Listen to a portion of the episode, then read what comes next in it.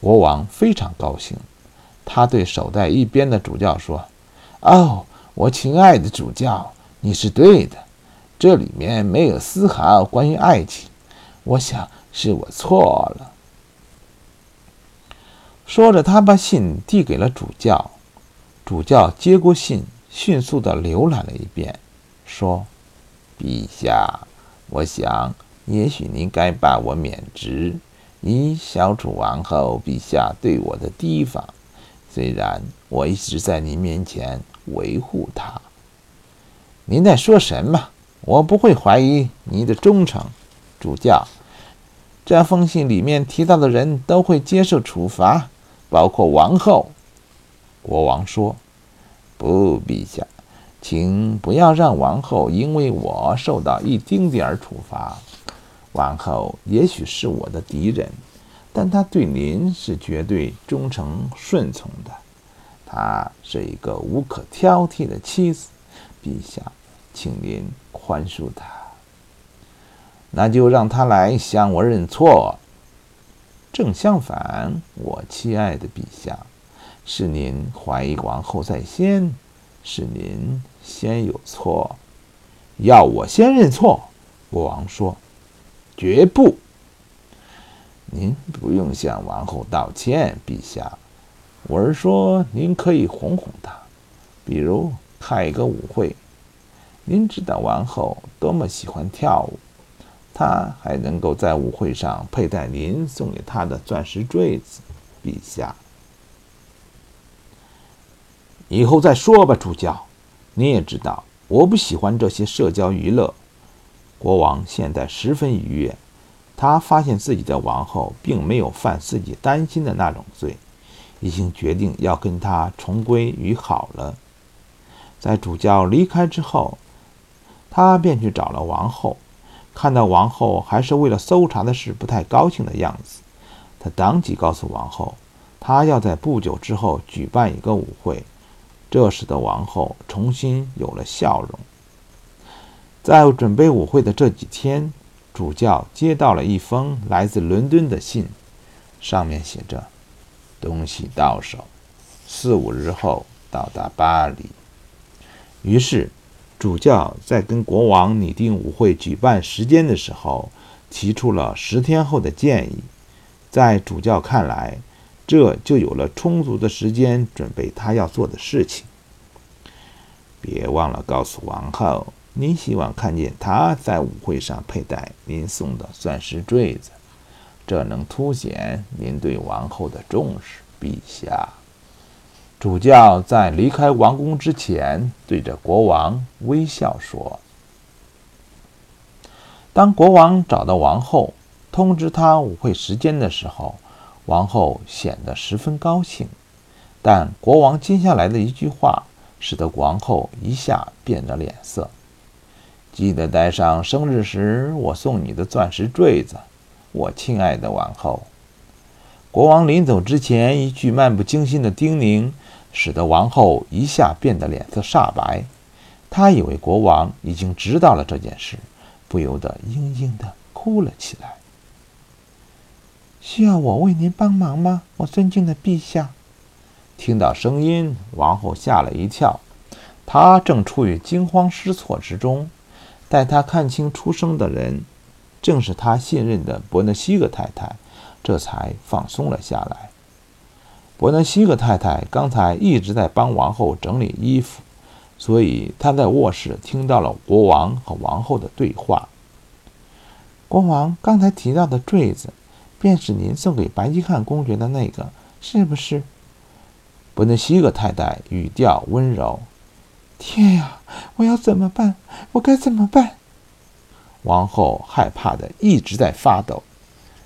我去帮您把坠子要回来，陛下，请您相信我，我会找人帮您把坠子要回来。好的，我相信你，我的生命和荣誉就全拜托给你了。王后说着，写了一封信，把这个交给白金汉，他就会明白。伯纳西克太太领命而出，向家走去。她并不知道自己的丈夫已经成了红衣主教的人，并且和绑走她的罗什福尔伯爵成为了朋友。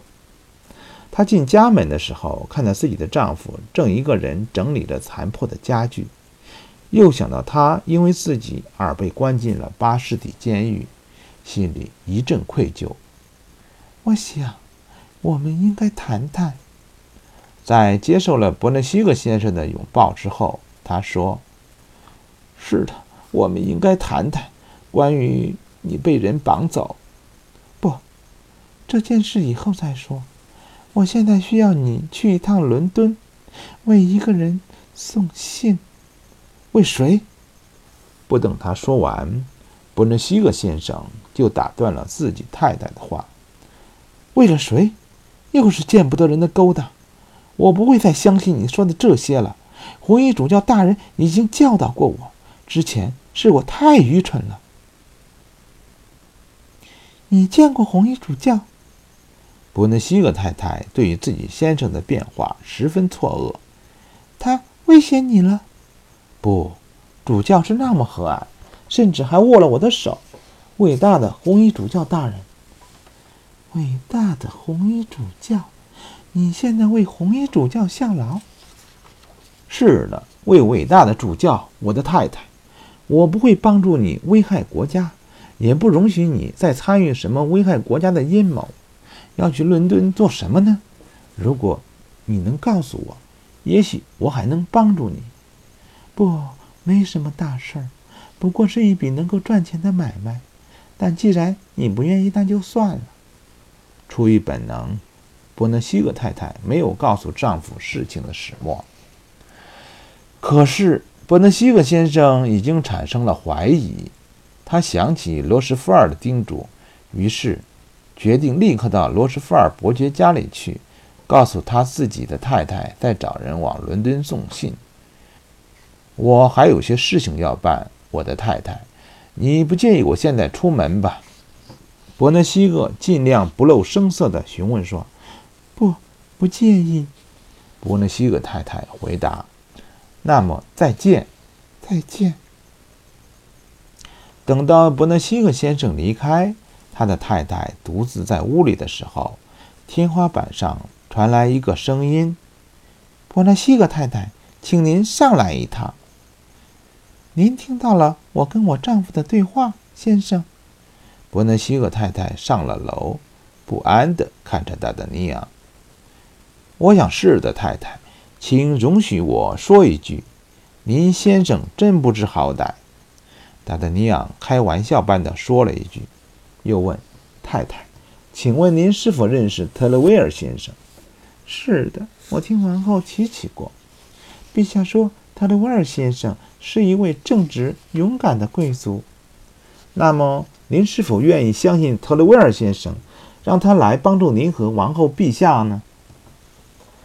看着伯南西格太太沉默不语，达德尼昂又补充道：“我希望您能相信我。”我知道这个秘密事关重大，我可以起誓，我宁死也不会出卖您。